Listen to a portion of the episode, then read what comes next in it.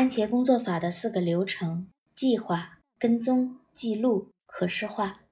其中前三个都是比较好理解的，唯独可视化会比较不常被提及。它是信息传媒中的一个专有名词。平时在杂志、报刊上看到的饼图、条状图、曲线都属于可视化。每天结束工作之后，把这一天的跟踪记录的番茄时间可视化下来，就是把这一天的数据全部归档。学习过思维导图的可以画导图日记，没有学过的可以马上学起来。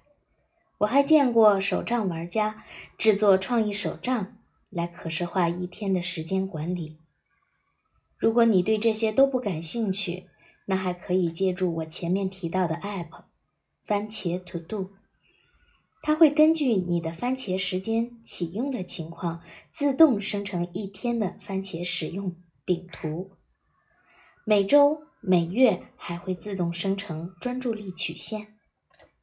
但是你可能要问，这些图表有什么用呢？在回答这个问题之前，我需要先解释一个管理学中的概念——代名环 （PDCA）。P 就是 Plan 的手写字母，D 是 Do，C 代表 Check，A 是 Action，也就是把计划、执行、检查、措施。形成一个循环。番茄工作法可视化的这一环节，就是对标 check 检查。检查是为了今后改进措施提供真实可靠的依据的，从而将时间管理能力乃至专注力实现一个螺旋式的上升过程。在观察每日的可视化图表时，要特别留意两个方面，一个是计划完成的情况，一个是番茄时间内你能把工作向前推进多少。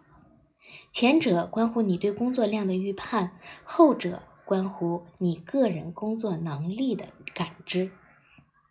在生活中，我们无法预期完成计划，很大一部分原因并不是我们对计划计划的执行力不够，而是计划本身不具备执行力。